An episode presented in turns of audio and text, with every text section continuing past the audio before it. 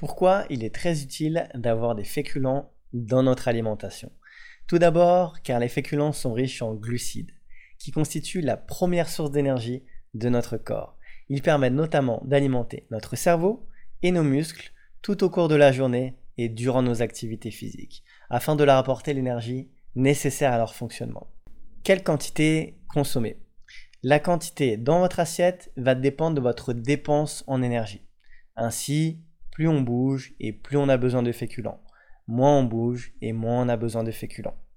Comment trouver la juste quantité? Voici quelques indications. Tout d'abord, si vous êtes en restriction, si vous en consommez trop peu, vous risquez de ressentir une fringale, c'est-à-dire une forte faim. En général, quand on ressent une fringale, notre corps va puiser dans nos muscles pour produire de l'énergie.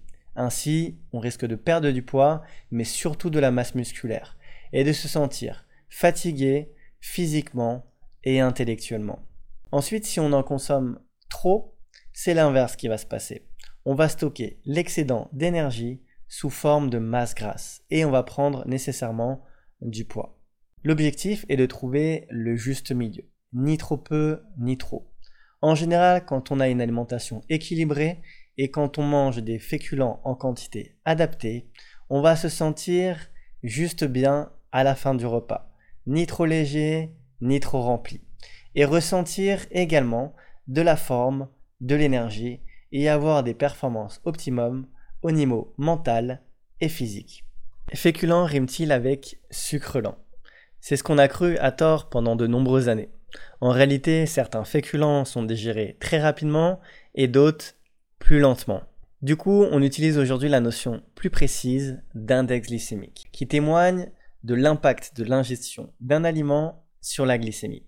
Ainsi, les index glycémiques bas moyen entraînent une augmentation lente et modérée de la glycémie et permettent un meilleur maintien de notre énergie durant nos activités physiques et intellectuelles et une meilleure gestion du poids à la différence des index glycémiques élevés qui entraînent un pic de glycémie et en général une faim précoce et un stockage de l'excès de glucides sous forme de masse grasse. Quels sont les meilleurs choix? Il convient donc de privilégier les féculents à index glycémique bas moyen et qui sont les plus riches en nutriments, c'est-à-dire sous leur forme complète, tout simplement parce que la majorité des nutriments se trouvent dans l'enveloppe de la céréale, tels que le riz sauvage, le riz rouge, le riz noir, le boulgour, le sorgho, le pain en céréales, le quinoa, le sarrasin, la patate douce, les lentilles, les haricots rouges. Il y a de nombreuses sources.